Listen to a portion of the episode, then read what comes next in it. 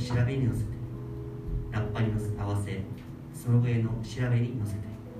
王である主の御前で喜び叫べ。海とそこに満ちている。世界とその中に住む者よ鳴りとどろけ諸々の川よ手を打ち鳴らせ。山々もこぞって喜び歌え主の御前で。主は地を裁くために来られ。る主は義をもって世界を裁き。公正をもって諸国の民を裁かれるアメン。主よ私たちはまたこの日曜の朝あなたの恵みの中で、え、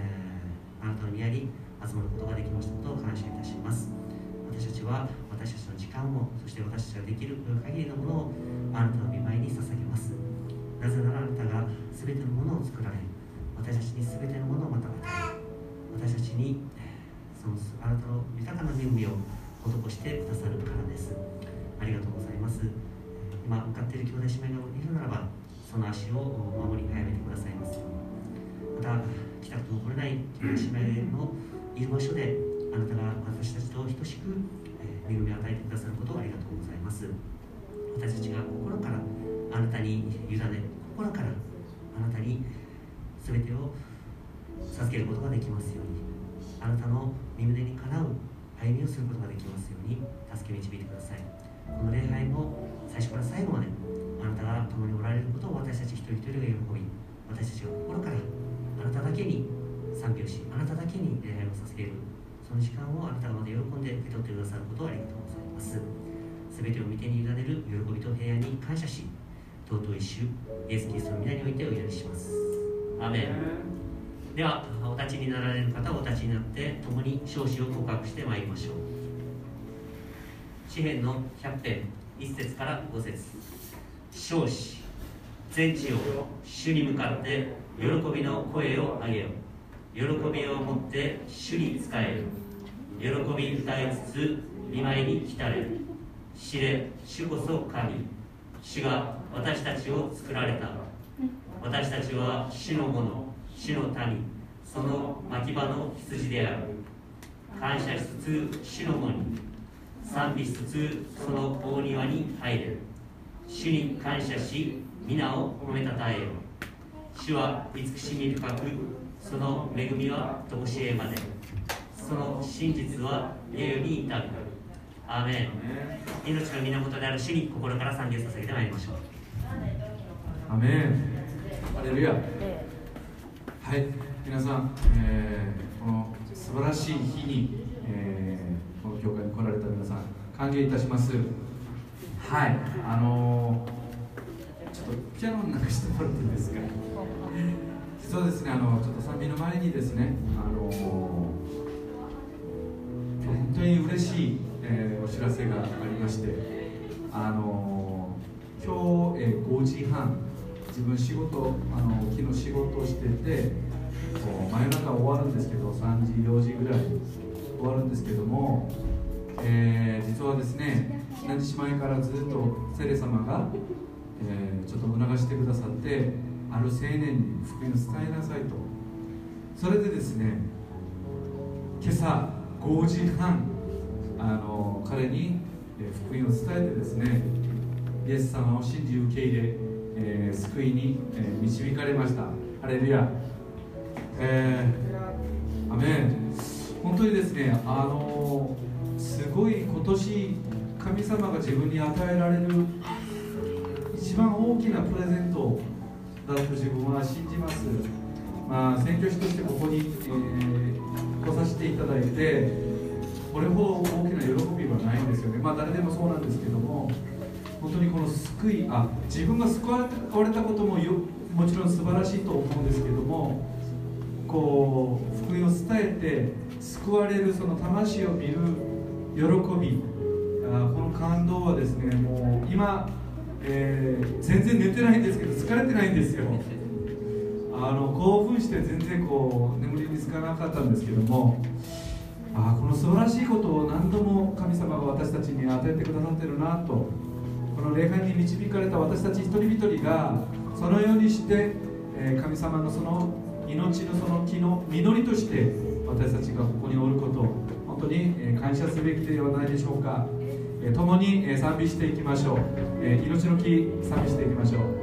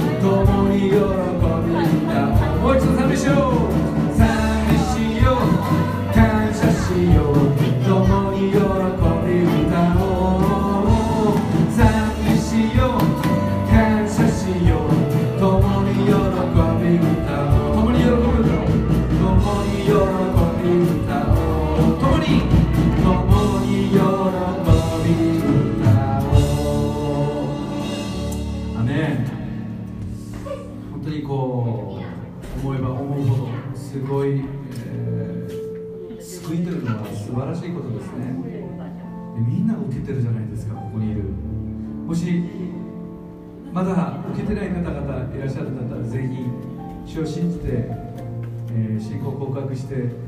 ー、疲れてほしいです。すごいですよ。人生が変わりますよ。ねその喜びを。あまりにも今喜びすぎて今ちょっともうコメントどうなってるのか分かんないんですけどとにかく寂していきましょうか。その素晴らしさを。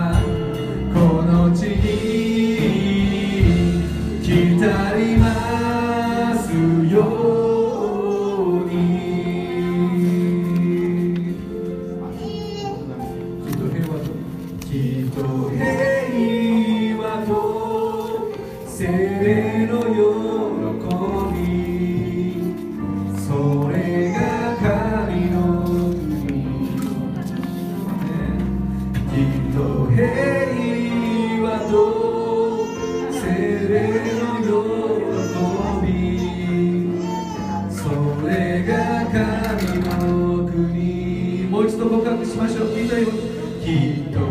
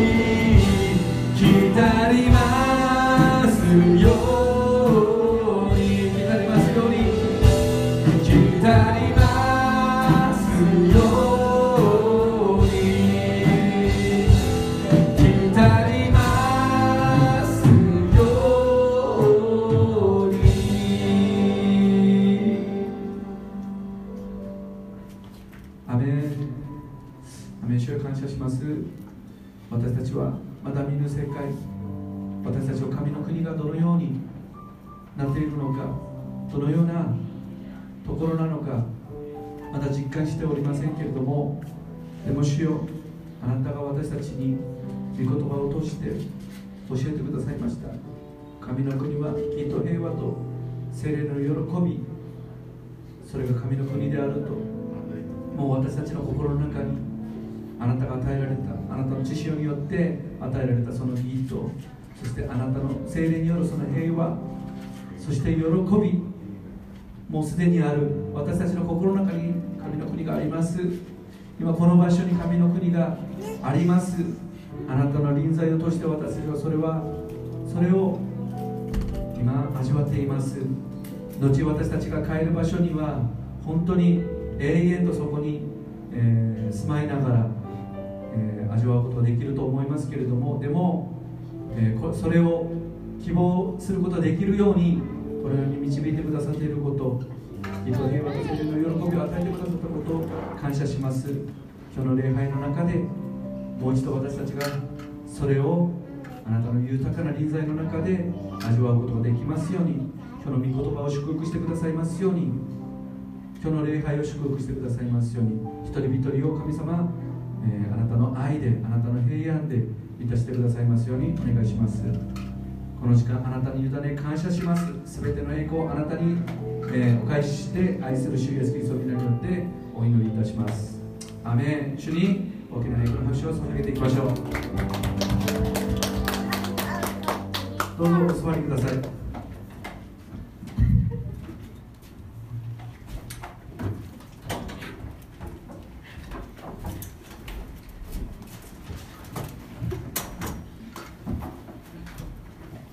ではあもう一度お立ちになって共に死の祈りをさせてまいりましょ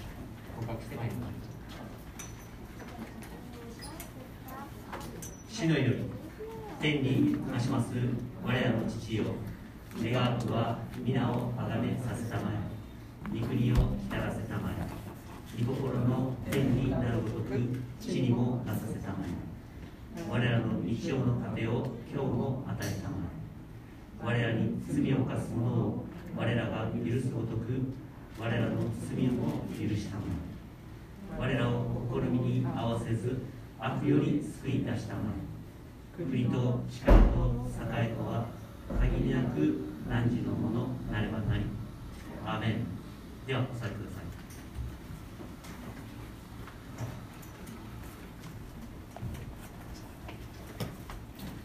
本日の聖書箇所は使徒の働き14章19節から28節です。司会者の方でお読みいたします。皆さんはスクリーンそして、えー手元の聖書に目を通して心で拝読してみてください。使徒の働き14章19節。ところがアンティオキアとイコニオンからユダヤ人たちがやってきて群衆を抱き込みパウロを石打ちにした。彼らはパウロが死んだものだと思って町の外に引きずり出した。しかし弟子たちがパウロを囲んでいると彼は立ち上がって町に入っていった。そして翌日バルナバと共にデルベに向かった。2人はこの町で福音を述べ伝え多くの人々を弟子としてからリステライコニオンアンティオキアへと引き返して弟子たちの心を強め信仰にしっかりとどまるように進めて私たちは神の国に入るために多くの苦しみを経なければならないと語ったまた彼らのために教会ごとに長老たちを選び断食して祈った彼らをその信じている主に委ねた2人はピシディアを通ってパンフィリアに着きペルゲで御言葉を語ってからアタリアに下りそこから船出してアンティオキアに帰った。そこは2人が今回成し終えた働きのために神の恵みに委ねられて送り出されたところであった。そこに着くと彼らは教会の人々を集め神が自分たちと共に行われた全てのこと違法人に信仰の門を開いてくださったことを報告した。そして2人はしばらくの間弟子たちと共に過ごした。アーメン。本日はこの箇所から神の恵みに委ねられてという説教題でヨヘナ目牧師についてもらいます大竹先生お願いします。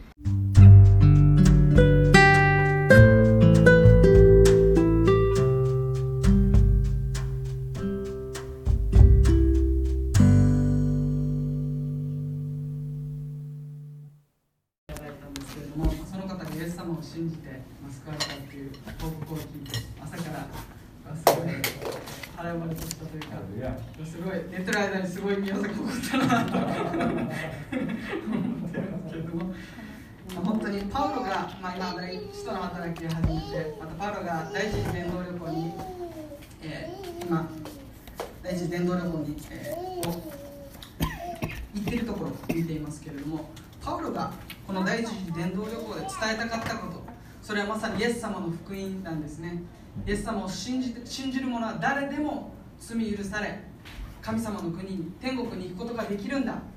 そして人はイエス様を信じると作り変えられるんだ。というこの福音をパウロは伝えたいわけですね。パウロ自身もこの福音を受け取って自分も変えられまた天国に行ける。そして本当に精霊にある喜びに満たされているんだ。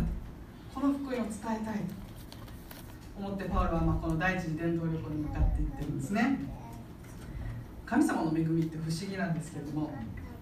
あの人人は、まあ、やっぱり受けるだけじゃちょっとダメになっていってしまうんですね。ただ受ける。受けるだけじゃないんですね。そして神様の恵みというのは受けるものから与えるもの変えてくださる恵みなんだということを今日共にえー見ていくことができたらいいなというふうに思っています。ちょっと、まあ、ちょっと硬いところもありますけれどもえー皆さんと一緒に神様の恵みをおについて見ていけたらいいなというふうに思っています。今日の箇所でパウロとバルナバは、まあ、第一伝道旅行始まって今日の箇所でついにその第一伝道旅行が終わりを迎えるんですね。でその道中、まあ、各地にパウロが伝道していった各地に、まあ、教会が誕生しました。でパウロたちは誕生した教会を励ますために、まあ、再度訪問して教会が立て上げられていくために、まあ、必要なことを何個かしたんですね。で今日は今日のポイント3つあります久井先生いいですか？はい、今日のポイントは3つですね。1つは、さまざまな信仰の励ましが必要。2つ目は、信仰を励まし合う共同体。3つ目が、神の恵みを数えるということです。パウロは、まあ、教会が立て上げられていくために、この3つのポイントを今日見ながら、教会が立て上げられていくために、まあ、この3つが必要なんだということを確認しながら、私たちも同じものを受けて、そして流していくものへと作り変えられ神様が導いてくださるようにと思いながら今日の御言葉に目を向けていきたいなというふうに思っています。で3つ目ですね。はい、第一次伝道旅行の、まあ、経路はこういう感じで右の方からアンティオキからセレウキ出てキプロス島に行って上の方ですね。ベルゲへ行ってアンティオキアイコニオムそしてリステラまで来ました。今日はリステラからデルメに行ってまた戻っていくっていう、まあ、経路をたどっていくんですね。パウロとバルナバの、まあ、伝道旅行っていうのは精霊の導きによってアンティオキアから使わされて始まりました。最初はバルナバルナマの距離であったまたパタモス島に行くんですね。プロス島って書いてありますけどキプロス島パタモス島ですね。に行きます。そしてピシディアのアンテオケイコニオンルステラを巡って福音を述べ伝えました。でルステラの町でパウロは生まれつき足の動かない人だ人がいてその人の癒しを行いました。彼のうちに神様を見上げる信仰が私癒される癒されたいという信仰があったのでパウロはそれを見てイエス・キリストの皆によって立ち上がりなさいと言って、まあ、足が動かない。生まれつき足が動かない人と立ち上がらせました、まあ、するとそれを見たルステラの人たちは神が神が舞い降りた神が人間となってこの地に来たんだと言って、まあ、パウロとバルナバをまあ崇め立てるんですね。神のように。神が来たっつって崇めるんですけれどもパウロとバルナバは、まあ、そのルステラの人々に対して私たちは人間だと。同じあなたたちと同じ人間だと。そして神はただお一人なんだということを伝えるんですね。虚しい偶像ではなくて天地を作られたこの地球そして自然を全てを作られたたった一人の神様に立ち返るようにとパウロとバルナバは、まあ、語り彼らの礼拝行為をやめさせましたね、まあ、それまでが、まあ、前回のところなんですけどしかしこのルステラでの伝道っていうのはおうまくいきそうだなって思ってるところで今日の箇所で突然終わるんですねそのルステの伝道が。それはこれまで伝道してきたピシデアのアンテオケ真ん中のちょっと上の方ですかね。ピシデアのアンテオケとイコニオンからユダヤ人たちが追いかけてきたんですね、まあ、彼らはパウロとバルナバが伝道してたくさんの人が救われて、まあ、嫉妬しましたね。そしてイコニオンでも町が分裂するぐらいたくさんの人が救われてもう嫉妬。なんあんな人たちめっちゃ救われてる。やばい。自分たち自分たちの何て言うんだろう。この領域が侵されてるっていうふうに感じて、まあ、すごい嫉妬と怒りに燃えてたんですね。そしてそのルステラピシデアナンテオケとイコニオムのユダヤ人たちがパウロを追いかけてパウロたちを追いかけてこのルステラまで来るんですね。まあ、このアンテオケからルステラなんですけどまでの距離っていうのは約160キロ以上あるんですね。沖縄の最南端から最北端以上の距離です。その距離を追っかけてきたんですね。すごい執念だなというふうに思うんですけれども。そして彼らはルステラの人たちを囲んでイコニオンでパウロとバルナバを石打ちにしようという計画をしていました。でもそれが失敗していました。しかしこの場所でパウロの石打ちをその計画を成功させるんですね。つまりパウロは石打ちの刑に遭います。パウロは石で撃たれて気絶したんですね。そして死んだものだと思われて町の外に引きずり出されるんですね、まあ、この時のパウロの姿を想像するとおそらく頭から血を流してそして体中は青あざになって、まあ、今でいう半殺しい状態ですよね、まあ、本当に目も当てられないような状況だったと思うんですね。でまあこの石打ちの刑っていうのは本当に残酷な刑なんですけどもパウロはその石打ちを受けながらおそらくステパノの石打ちのことを思い出したと思うんですね。パウロが使徒の働きで初めて登場したのはこのステパノの石打ちの場面だったんですね。パウロはその時石を投げる側にいたんです。彼はパウロがあステパノが石打ちに遭うこと。それをそれに賛成していたですね。でも今イエス様を信じてイエス様が本当に神様であるということを信じてこの福音をどうしても伝えたいと思ってこの町まで来てそしてステパノが受けたあの痛みまた苦しみを自分も味わう。あのステパノがあのステパノの最後を思い起こしたと思うんですね。ステパノは最後大声でこう言ったんですね。主よ彼らの罪を負わせないでください。どうぞお許しください。と言ってステパノは石石に打たれながら、まあ、息を引き取ったんですけれどもパウロも、まあ、同じようなあのステパノの叫びがパウロの心の中に響いてたんじゃないかなと自分は思うんですね。そして気を失ったのではないかなと私は想像します。パウロは石で撃たれてまた気絶したんですね。そうすると弟子たちが、まあ、パウロの周りを取り囲んだんですね。そして、まあ、パウロは目を覚ますんですね。死んでなかったんですね。目を覚ましてどうしたかというと立ち上がると再びルステラの町に入っていったんですね、すごなんパウロの終点もすごいなっていう自分も思うんですね。自分だったらもう絶対行きたくない。逃げ出したい。今すぐに帰りたいまあ恐怖で立ち上がることなんてできないじゃないかなと思うんですね。でもここにはやっぱりステパノのあの叫びがパウロの中にあったからこそもう一度立ち上がっていくことができたのではないかなと私は思います。そして、まあ、20節でキリスあ弟子たちがパウロを囲んだっていうふうに書かれています、まあ、このルステラでも、まあ、イエス様を信じる人たちが起こされた。キリストの弟子が起こされたということがここから分かるんですね。パウロはただただ、まあ、迫害を受けただけじゃなくてそこにはイエス様を信じる人たちが確かに起こされたんだということが分かるんですね。パウロは今までの第一次伝道旅行のそうだったんですけれども確かに戦いとか迫害がたくさんあったんです。見てきましたね。たくさんの迫害があったんです。でもそれと同時に救われる人たちが起こされてきたんです。この石打ちっていうもう残酷な刑を受けたこの場所であっても神様は救いの御業を起こされたんですね、まあ、パウロにとって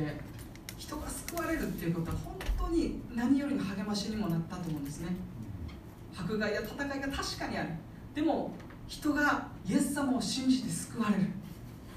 そしてイエス様と一緒に歩んでいく。そしてその人が変えられていくこと。パウロにとってそれは何よりの励ましだったのではないかなと私は思うんですね。だからパウロはここまですごいなんだろうな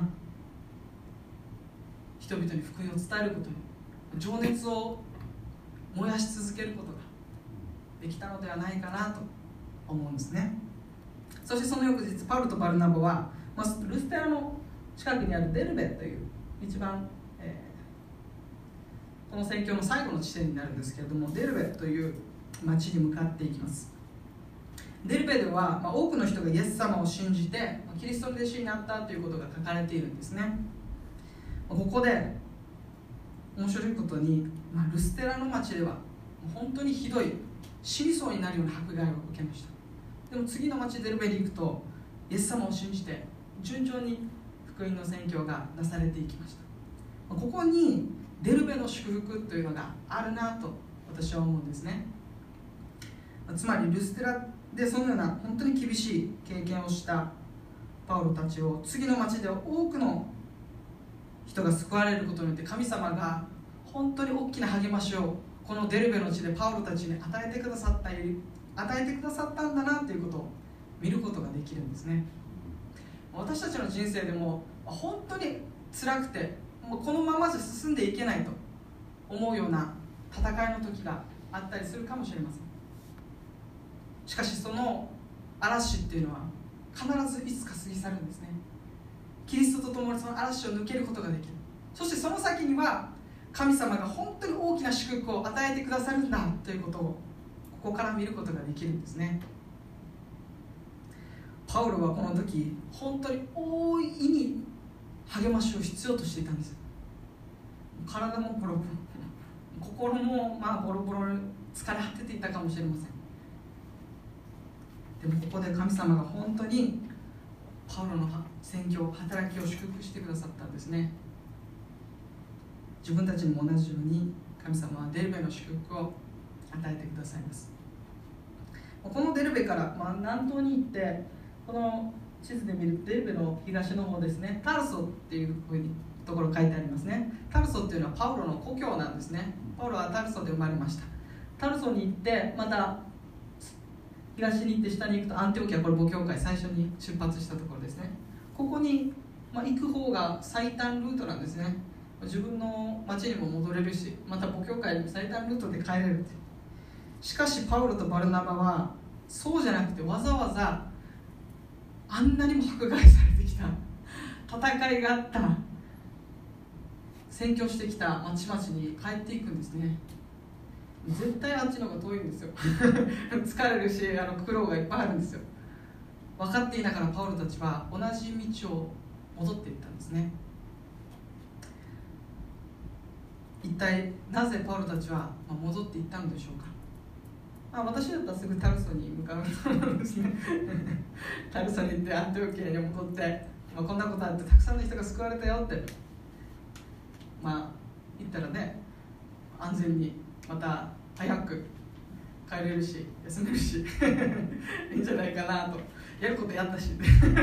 思っちゃうなっていうお順番だと思うんですけどパウロとバルナバは戻っていったんですね。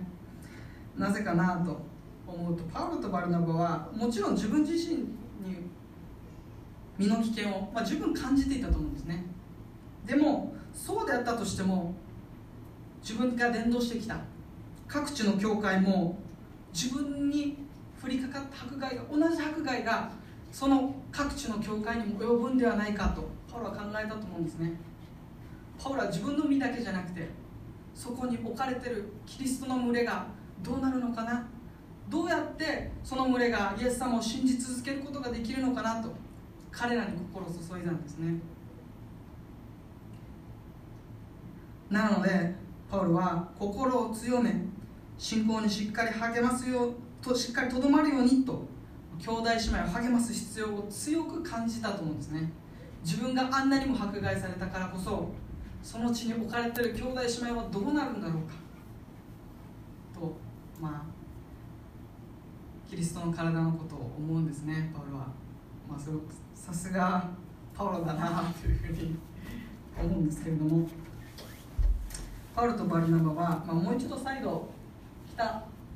道を戻っていって伝道した教会を励まし続けたんですね。パウロとバルナバの、まあ、もう一度パウロとバルナバが訪問してくれるっていうのは各地の教会にとって本当に励ましになったと思うんですね。ルステライコニオンアンテオケ。この町々に巡っていったんですけど想像してほしいんですね。パウロは石打ちにあってボロボロになって。まあ本当に見るに目を背けたくなるような姿だったかもしれません。でもそんなパウロがパウロたちが自分の身の危険を分かっていながらそれでも自分たちのところに来てくれるっていう。そしてイエス様を証ししてこんな救いの出来事が起こったんだ。た石打ちにあって本当に死にかけるような出来事があったんだけど神様はそれで終わらなくてたくさんの祝福を用意しておられたんだと。そういうふうに励ましてきた。もし私たちがルステラの教会またイコニオムの教会のピシリアナンテオケの教会の人たちだったらもうものすごい励まされたと思うんですね。自分彼らは自分たちを見捨てなかったんだ。各地の教会は戦いの中にある教会だったんです。こんな日本の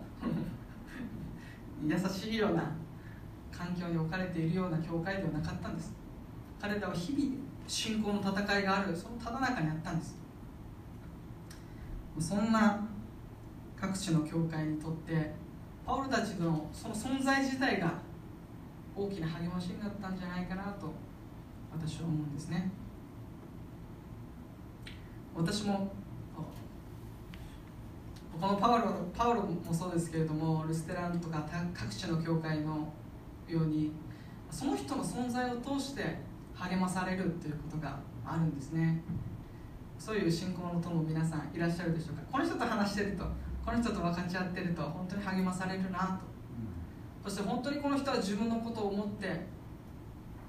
接してくれてるなという方がいらっしゃるでしょうか。本当にそういう人と分かっち合ってる時にもう何て言うんだろう。すごい内側から励まされていくんですね。なんか単純になんか頭で理解した励ましとか神様はこうだっていう励ましじゃなくて心が励まされていく、まあ、そういうことがあるのではないかなと思うんですね。各地の教会も本当に彼らの心が励まされていく必要があったんですね。心と信仰が励まされてパウロによって励まされていったんですね。そしてパウロとバルナバが引き返したということはもう一つ、えー、見ることができるかなというふうに思うんですけれどもそれは福音はただ述べ伝えればそれでいいっていうことではないということです。福音の種をまいたらそこから出た芽を養い育てる責任があるということです、まあ、よく種まき伝道とか言って種まいて福音を伝えるだけの伝道もありますけれどもパウロとバルナバの伝道っていうのはそうじゃなかったんですね。まいてまた育てるまで彼らはしたんですね。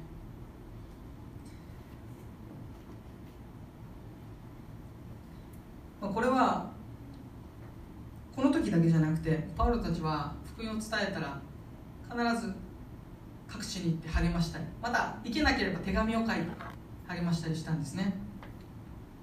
でこのパウロの姿パウロとバルダマの宣教の姿勢姿っていうのはイエス様の種まきの例え話からも分かるんですね。岩地に落ちた種っていうのは信仰によって困難や迫害が来るとす,、ますぐつまずいてしまうと岩地に落ちた種はですね。なのでこの岩地に落ちた畑をあ種を耕す。その畑を耕す必要があるんですね。つまり福音を伝えるだけじゃなくて御言葉によって心を耕しまた成長させていく必要があるんだということです。私たちの、まあ、今の現代においても福音を伝えてもう伝えたらあとはもう精霊様が何とかしてくれるさっていうふうに、まあ、たまに言う人がいるんですけど。すごい無責任だなとかどうなんだろうって思ったりするんですね、まあ、もちろん励ましてくれる人につなげる必要ありますよ。でも励ました伝えたらそれで終わりっていうのはどうなんだろうって思ったりするんですね。イエス様も言ってるように伝えるだけじゃなくてその人と関わり続ける。また御言葉によってその人の心を耕し続ける。必要がある。そしてキリストに根ざしていくように導いていく必要があるんだ。励ましていく必要があるんだということをここから見ることができます。まあテレ朝さんに置き換え 置き換えちゃうんですけど今日は。救もしもちろんイエス様を信じて救われたことは本当に素晴らしいことです。でも続けて彼がキリストに根ざしていくように関わりまた祈っていくことも同じぐらい大切なんだということです。それは救われたての人だけじゃないんです。救われて間もない人もまた何十年経った人も同じなんですね。耕され続けまたキリストに根を本当に豊かに張り続ける必要があるんです。これは継続した働きですね。パウロとバルナバなので各地に帰ろうと伝道を伝えた教会に戻ろうというふうに思ったと思うんですね。そのキリストにある責任を福音を述べ伝えた責任をパウロは果たしたいと思って彼らは帰っていったのではないかなというふうに思うんですね。パウロとバルナバは信仰を励ましただけじゃなくて、まあ、今日の箇所でこう語っているんですね。神の国に入るためには多くの苦しみを経なければならないという方なんですね。これは神の国に入るためにつまり天国に入るためには苦難を受けないといけないという意味ではありません。苦難を通ってないと神の国に入れないよっていう意味じゃないんですね。そうではなくてむしろその逆なんですね。神の国のイエス様を信じると神の国のためとなります。そうイエス様を信じた、まあ、クリスチャンたちは神の敵対関係にある。またサタンの支配下にある。まあこの国に神の国の民でありながらこの国にいるんですね。この地にいるんです。なので人々からの反対とか迫害が当然起こるんだ。ふうにパウロは言ってるんですね。当然起こってくると。苦難が来たら何か自分が悪いことしたからとか信仰が、うん、ちょっとおかしいからとか自分の信仰が足りないからとかじゃなくて当然そういうことは起こってくるんだと。なぜなら私たちは気流者だからだと。神の民となんだけどこの地で生きていくた生きていく私たちにとっては当然迫害が起こってくるんだしかしその迫害の後に必ず神の国に入ることができるんだという希望を同時にパウロは語っているんです。迫害受けますよだけだったら、ああそうですか。じゃあ信じませんっていう 感じですけれどもそうじゃなくて必ず最後には最終的には神の国に入ることができる。あの栄光の中に勝利の中に入れられるんだという。パウロはそういう恵みを語ったんですね。パウロとバルナバは聖書にある神様の計画を解き明かしたんです。そしてクリスチャンはこの世にあって苦難があるが必ず最後勝利するんだ語るんですね。まあ最近は苦難はなくて祝福しかないんだという人たちもいますけど本当の本当に私たちは今の自分の信仰また信仰の状況現状を見るときに必ず苦難を経てその後に必ず神の国に入るんだという言葉が真実であるということが私たちは分かると思うんですね。それと同じように私たちが天国に入ることもまた確かなことなんだということを今日もう一度確認して受け取ってほしいんですね。私たちの最終地点は行き着く場所はイエス様のところなんだ。ということです。イエス様も同じことをヨハネの福音書16章33節でこう語っているんですね。世にあってはあなた方には苦難があります。しかし勇気を出しなさい。私はすでに世に勝ちました。まさにイエス様も同じこと言ってるんですね。世にあっては困難がある。しかし私は勝利したんだと。必ず神の国に入ることができるんだと。その希望があるからこそこの地で私たちは苦難がありながらも力強く歩んでいくことができるんですもうその希望がなかったらもう特に倒れて疲れてもうやめちゃおうっていうふうになってしまうと思うんです。でもやめずにまた諦めずにこの地にあってイエス様を信じて生き生き続けることができるのはキリストにある希望がある与えられているからなんです。パウロはそのことをこの各地の教会に励ましたんですね。御言葉を通してパウロは彼らを励ましました。2つ目は信仰を励まし合う共同体なんです。ねパウロは、まあ、違法人に伝道を伝えようという使命が与えられました。なのでパウロは同じ一箇所の場所にとどまることはできないんですね。まだまだイエス様を信じてない。まだイエス様のことを聞いたことない人たちがたくさんいる。だから私たちはその私はその人たちのところに行かないといけない。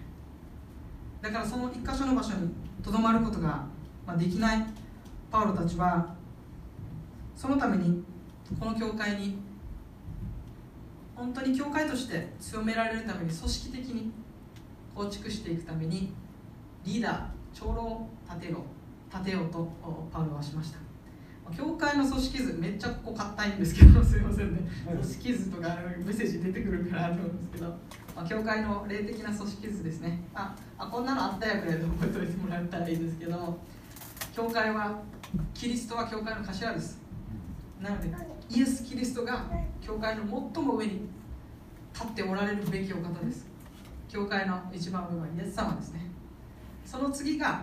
神の言葉である聖書です。イエス様の言葉が記されている聖書が私たちの土台です。そしてその次は使徒なんですね。イエス様の直接の弟子たちです。彼らはイエス様から直接メッセージを聞きました。そして直接教えられてきました。そして人たちには権権威が与えられていました。なので人たちが語っている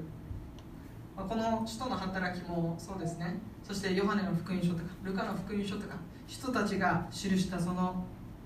書物また言葉教えっていうのはこの聖書に次ぐ私たちの土台であるということです。この人が抜けるとあのせせおかしくなってくるんですね。聖書エペソビトへの手紙にはこう書いてあります。使徒と預言者によって教会は立て教会の土台が据えられたんだというふうに書かれています。預言者っていうのは旧約聖書のことです。旧約聖書と使徒によって教会が立て上げられている。この聖書も。また旧約聖書と人たちの働き人たちの証言に人たちの教えに満ち溢れています、まあ、聖書は使徒と旧約聖書と言ってもいいぐらいですね。その次の基礎となるのがここで今日今日言う長老。今で言うならば牧師とか、まあ、霊的リーダーのことですね。一人一人の霊性を導いてキリストに導いていく役割が与えられている人のことです。その次にイエス様を信じる人たち信徒の方々ですね、まあ、こういう、組織図が、あ、あるんですね、まあ、この人の働きの時代だともちろん長老っていうのはいなくてイエス様イエス・キリスト聖書使徒信徒たちだったんですね。でここで初めてパウロは長老という存在を任命するんですね。教会を。教会にリーダーを立てようというふうになるんですね。なぜなら使徒は限られてるからなんですね。もうみんなが使徒だと怖いですけど限られた人たち。だからその権威を分散していく役割を分けていく必要がパウロにあったんですね。なのでまあ長老牧師霊的リーダーというのが立てられています、まあ、面白いことにこのプロテスタント教会もそうですけれどもそういう人たちによって安守されてまたこの人が長老牧師として任命されていった人たちがまた次の人たちを牧師としてまた長老として任命していったんですね。そして私もそうですけど、まあ、今月3月に牧師暗視受けましたけどその霊的祝福はつながってるんですね。流れてってるんです。だからもうあの暗唱式っていうのはただ単純な簡単なものじゃないんですね。そこからつながってる祝福が霊的祝福があるんですね。そう考えるとなんかちょっと襟正さ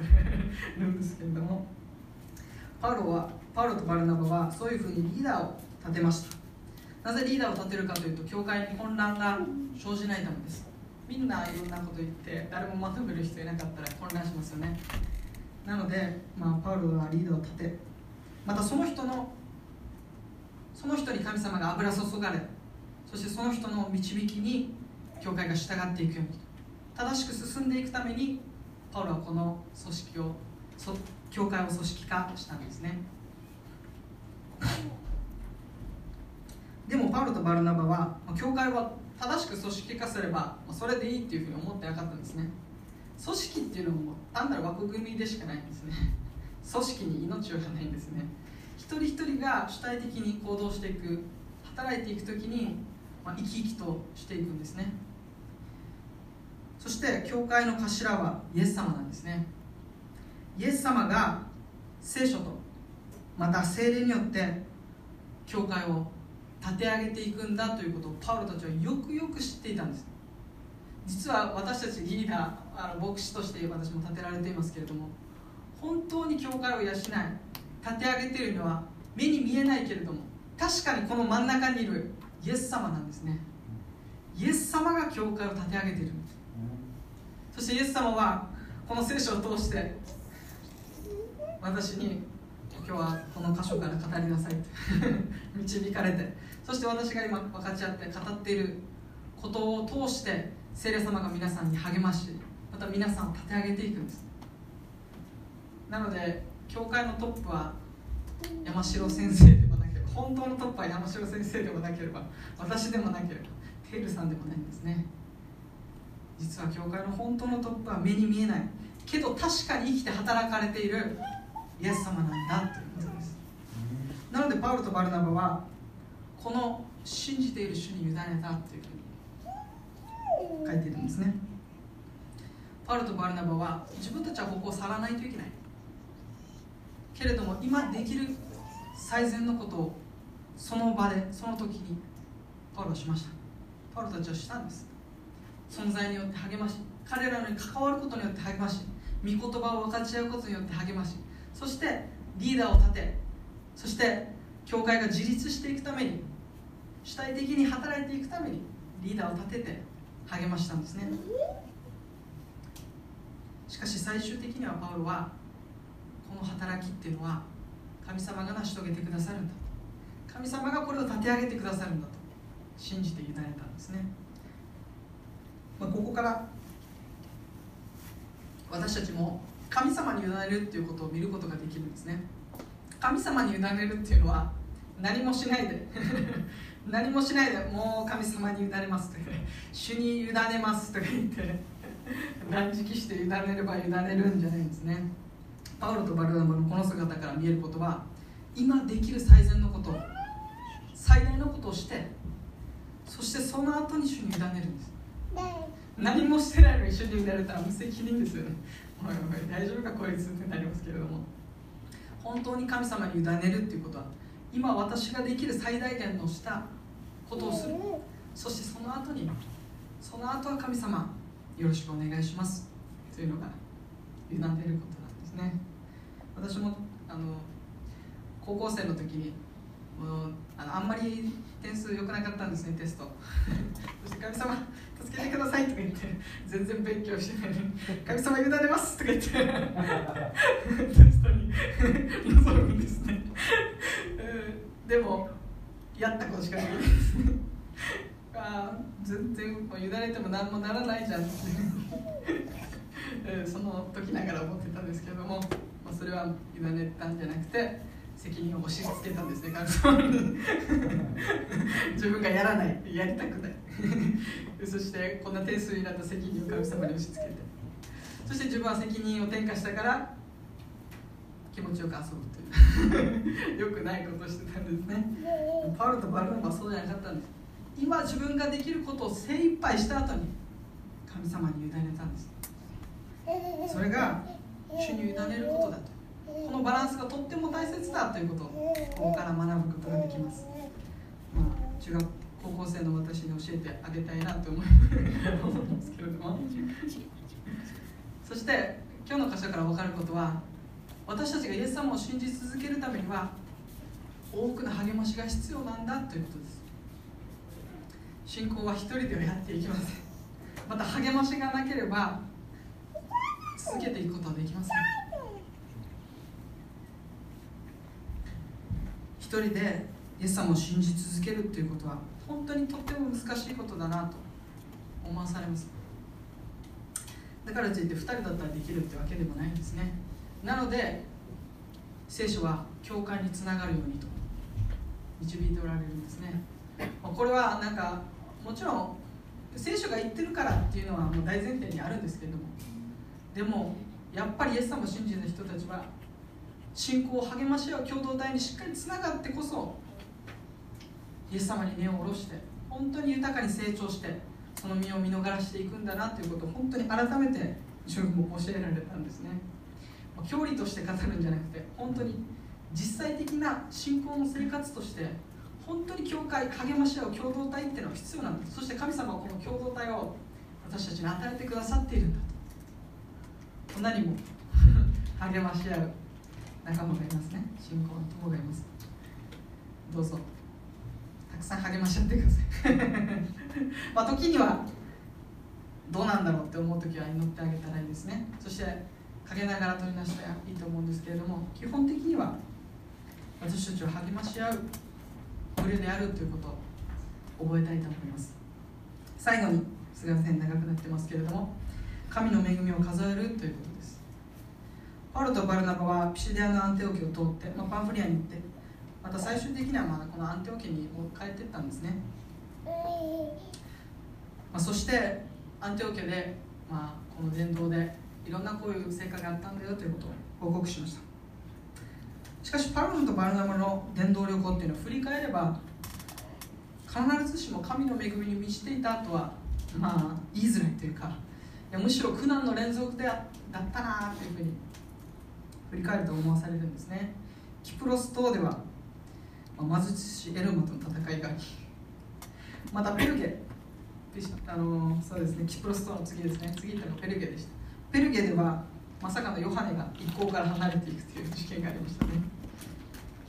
そしてその後ピシデアのアンテオキでは迫害を受けてイコニオンでは殺されそうになってあ石打ちの計画を聞いて逃げるんですけどルステラでルステラまで追いかけられて石打ちにあって死にそうな経験をするんですね。しかしパウロは今日の場所で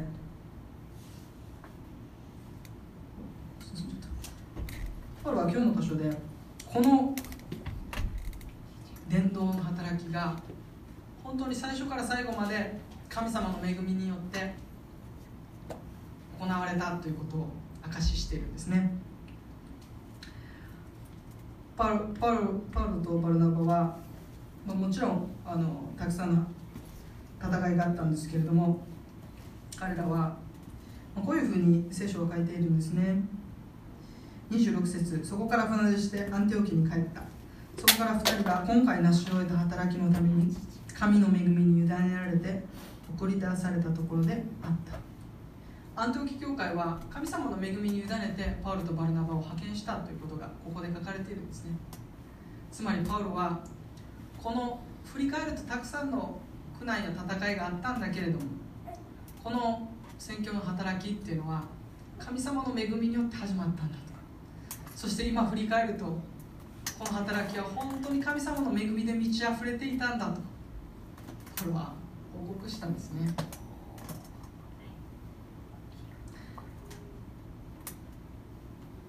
私たちの働きも同じなんですね。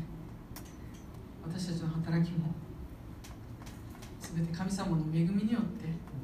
行われてるということです。今日テレ屋さんも救われたのもテレさんだけの働きではない。本当にそれもまさしく神様の恵みの働きなんですね。神様が先に働いてくださっているということです。この今日最後、まあ、一つ分かりやすい例を例えながら宣教について少し考えたいと思うんですね。この第一次宣教旅行私たちは見てきました。苦難の連続だったんです。戦いの連続だったんです。しかし同時にそこにイエス様を信じる人が起こされまた教会が誕生したんです。この宣教っていうことをある先生がこれめっちゃラグビーに似てるっていうふうに言ってたんですね。春日さんだとよく分かるんですけど自分はちょっと細かいルールは分かっていないんですけれどもそれを聞きながら本当にそうだなと思わされました。ラグビーは、まあ、基本的にボールを持った人が前進して相手のゴールまでフィールドまでゴールラインまで行きますね。皆さんラグビー知ってますよね？知らないって人ルールあんまようわからんって人います？かありますね。大体わかりますね。はい。ボールを持って進んでいきます。しかしボールを持ってる人は後ろの人にしかパスできないんですね。前の人にパスできないんです。そういうルールなんですね。なので後ろの人に回すんですけどボール持ってる人は基本的に相手にタックルされて潰されるんですね、まあ、見たことある人だと分かると思うんですけどすごい戦いなんですね。もうボール持ってるとタタタタタってみんな襲ってきて潰されるんですね。しかし潰されたと思ったらまたボールを出して。そしてその人が次の人がボールを受け取って再び走り出してゴールに向かっていくんですね。するとまたタックル食らって潰されるんですね。ボールを受け取った人はボールを持ってる人の少し後ろを走るんです。でも受け取った人はその人を越えてゴールへゴールへと向かっていきます。何度も潰されていくんですラグビーは。しかし少しずつ少しずつ相手のゴールに近づいていきます。まあ何度も潰され倒されもみくちゃにされ前に進んでるのかなんか進んでないのかわからないようなシーズンが時間帯があったり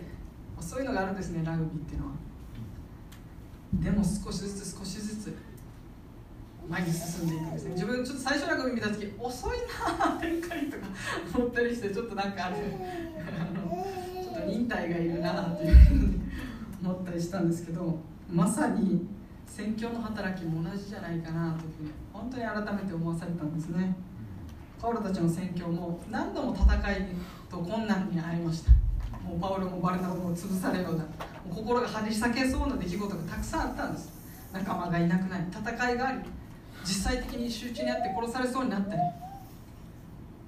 何度も潰された。でそれでも何度も何度もパウロたちは福音を述べ伝え続けたんです。パスを出し続けたんです。前に走り続けたんです。そして振り返ると救われる人が起こされ教会が誕生していったんですね。私たちの働きも私たちはたかがまあよくてそうですね10代から働いて80歳まで現役で神様の働き牧会また宣教できたとしても70年ぐらいですね。しかしその70年私たちの働きっていうのは小さくて本当に進んでるのか進んでないのか福音の働きに本当に関与してるのかと思う時があるかもしれません。自分が潰されて他の誰かが潰されてあの人大丈夫かなと。本当に神の国は広がっているんだろうか。福音が前進しているんだろうかと思うような時であったとしても神様の福音と宣教っていうのは少しずつ少しずつしかし確実に前進し神の国のゴールに向かっているんだ。ということがここから見てわかるんですね。自分自身も伝道師から働いて今4年目ですけれども何したかなと思ったりするんですね。何できたかなとか周りの人を本当に励ませてるだろうかとかあ救われてる人数えるほどしかいないなとか思ったりするんですね。でも今日こういうふうにテレ朝さんの救いを通してまた神様が背中を押してくださり確かに今日も神の国は前進しているんだと語ってくださっているんだなと思うんですね。なので自分の置かれた役割ポジションというのを一人一人そこで全力を出し切ることができるんですね。ラグビーは有名な One for all, all for one という言葉が結構有名でよく聞くんですけれども本当にラグビーっていうのは一人で勝てないんですね。チームプレーで。誰かが潰されて。で誰かがゴール決めた。またタッチアタッチダウンですかね。タッチダウンした。その人が称賛されるようなスポーツではないんです。みんなが共に喜ぶんですね。なぜならみんなでしか進んでいけないから そしてパス受けて走ってその時にたまたまゴールラインにいたっていうだけの話なんですね。一人がもう取って一人がもう試合を全部流れを作り変えるようなそういうゲームではないんですね。神の国は、まあ、ラグビーのようだなと自分も改めて思わされています。そしてこの福音のバトンっていうのはこの2000年間つながれてきたんですね。たくさんの人たちが福音のボールを握って走っていました。走り続けたくさんの人が倒された。でそれでも福音を述べ伝えパスを出し続け次の人にバトンタッチして救われる人が起こされ教会が立て上げられ今日まで来てるんですね。私たちのところにもまたこの福音が回ってきたんですね。私たちもまた走り出したいと思うんですね。時に潰され倒されもうパス誰かにパス出すしかできないような時があるかもしれません。でもももう一度立ち上がってもう一度走り出してもう一度ボールをもらってもう一度あのゴールへ向かっていくということを私たちももう一度福音を受け取ったものとして次は流すものへと変えられ変えられていきたいなというふうに思っていますパウロは自分が救われたのもまた自分の働きも全て神様の恵みであるというふうに告白しています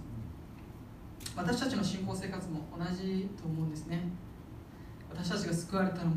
全く神様の恵みなんですね。そしてこの私の働きもまた皆さんの働きも全て神様の恵みによって出されています。仕事も家庭も神様の恵みなしではやっていけません。そうじゃないでしょうか。私たちの神様は今日も恵みに満ちて恵みで満たしてくださるんですね。私たち教会を建てパウロは今日今日の箇所で教会を立て上げられるために3つのことをしましたね。信仰を励ましまた信仰を励ます。共同体につながっていくことを進めまた神様の恵みを数えていくこと。今日の箇所から見れるんですね。教会っていうのは建物じゃなくて私たち一人一人なんです。私たち一人一人が励ましを必要として私たち一人一人が励まし合っていく共同体につながってそして本当に辛く前向けなくてどうしようもなくて疲れ果ててる時はどうぞ神様の恵みを数えてもう一度神様と共に走り出していく私たちがやりたいなという思っています。この恵みに満ちた神様を礼拝しまた証しする。私たちでありたいなというふうに思っています。一人一人が周りの人たちを本当に励ましの存在となっていくように心から願っています。今週1週間もイエス様の恵みが一人一人の上に豊かにあるようにと祈っています。お祈りします。愛する天のお父様あなたの皆を褒めたたえます。今日の箇所で第一次伝道旅行が終わりましたけれども神様、まあ、本当にパウロとバルナバの伝道っていうのは戦いの連続でした。しかしそれと同時に神様あなたはたくさんの祝福を与えてくださっていることを今日見ました。そしてパウロが本当に最終的にはパウロの働きこの第一次伝道旅行は神様の恵みに始まり神様の恵みに終わった。全ては神の恵みだったんだと証しするその姿を見ました。神様私たちもこの信仰生活あなたの恵みによって救われ最後の最後まで神様の恵みによって持ち運ばれることを改めて今日受け取ることができたことを感謝します。私たちは恵みを忘れてしまいますけれど。神様今週1週間特にあなたの恵みを覚えまた恵みの恵みを数えながらそしてその恵みを証ししていくチャンスを私たちに与えてください。また励ましを必要としている者が周りにいるならどうぞ私たちがキリストにある励ましを持ってその人に関わり寄り添い支えていくことできますように強めてください。イエス様の皆によって祈ります。アメン。